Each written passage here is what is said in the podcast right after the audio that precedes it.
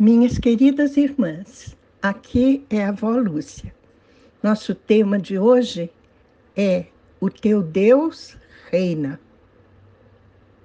São palavras escritas pelo profeta Isaías no capítulo 52, versículo 7. Como são maravilhosos sobre as colinas os pés do mensageiro que anuncia as boas novas que comunica a todos a paz, que traz boas notícias, que proclama a salvação, que declara a Sião: o teu Deus reina. Esta é a tua palavra, meu Deus. Palavra maravilhosa, palavra que nos conclama a estar esses, entre esses teus mensageiros. E é isso que te pedimos em nome de Jesus. Amém.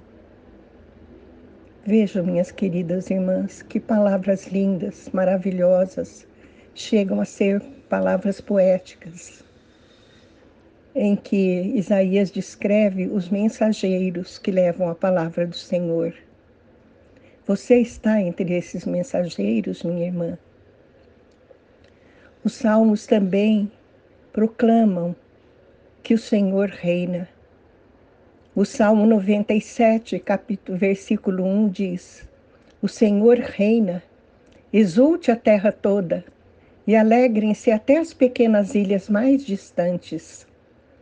E o Salmo 99, 1 diz: O Senhor reina, as nações tremem, o seu trono está sobre os querubins, estremeça toda a terra. E o Salmo 93, 1 diz: reina o Eterno, vestido de soberana majestade. Sim, toda força e poder o, o revestem. O universo está seguro e não se abalará.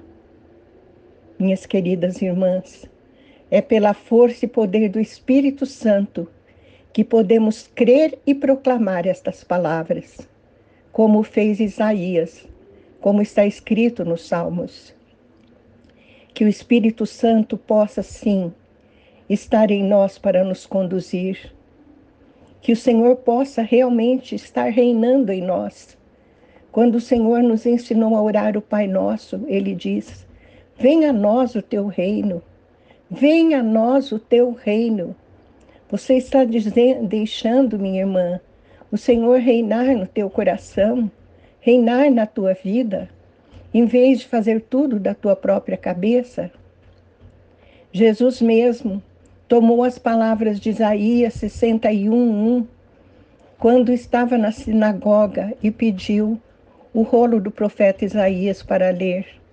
Abrindo-o, ele leu: Eis que o Espírito de Yahvé, o soberano, está sobre mim, porque o Senhor me ungiu para anunciar a boa nova aos pobres Enviou-me para cuidar dos que estão com o coração quebrantado, proclamar liberdade aos cativos e libertação do mundo das trevas aos prisioneiros da escuridão.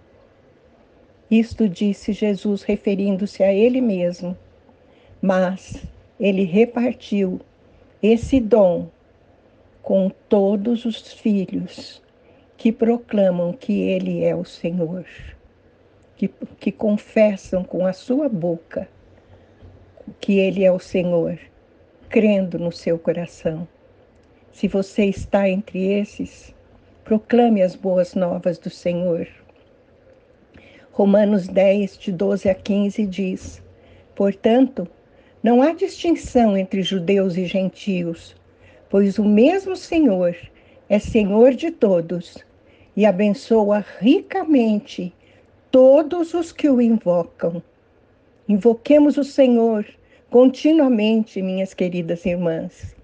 Quando a palavra de Deus diz, orem sem cessar, ela está dizendo exatamente isso.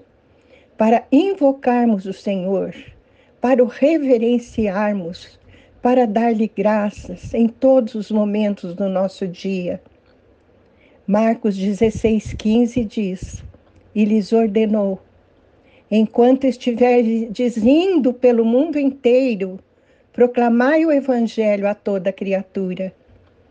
enquanto estiverdes indo, quer dizer, na nossa caminhada do dia a dia, proclamemos o Evangelho a toda criatura, não só com a nossa boca, mas com a nossa própria vida. Amém? Vamos orar. Pai querido, queremos que o teu reino venha aos nossos corações, sem cessar, Senhor. Queremos proclamar que o Senhor reina pela força e poder do Espírito Santo que habita em nós. E queremos estar indo, estar indo todos os dias, proclamando o Evangelho a toda criatura. Isto te pedimos, em nome de Jesus. Amém.